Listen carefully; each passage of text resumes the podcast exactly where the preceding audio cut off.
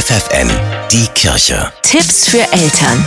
Die Ängste der Jugendlichen standen in dieser Woche im Mittelpunkt der Woche für das Leben der beiden großen Kirchen. Verschiedene Studien zeigen, dass die Zahl der psychischen Erkrankungen bei Kindern und Jugendlichen deutlich gestiegen ist. Vor allem Ängste haben zugenommen und weil viele psychologische Praxen hoffnungslos überlaufen sind, müssen Familien schauen, wie sie zurechtkommen. Wichtig ist es zunächst mal darauf zu achten, ob das Kind sich in letzter Zeit anders verhält. Das sagt die Psychologin Rebecca Martinez Mendes. Also wenn ich zum Beispiel ganz gerne mit meinen Freunden mich treffe und ins Kino gehe und merke eben, die sozialen Ängste, die halten mich wirklich davon ab, dann ist das ein Alarmzeichen und dass man dann wirklich sehr sensibel immer mal versucht nachzufragen und die Hintergründe zu erfahren. Insbesondere wenn Jugendliche sich zurückziehen, weil sie Angst haben, in die Schule zu gehen oder wenn sie alltägliche Aufgaben nicht mehr wahrnehmen, können Eltern ganz praktisch helfen. Das ist wichtig, dass Eltern das Vermeidungsverhalten nicht unterstützen, sondern dass sie sagen, okay, du kannst nicht alleine zum Supermarkt,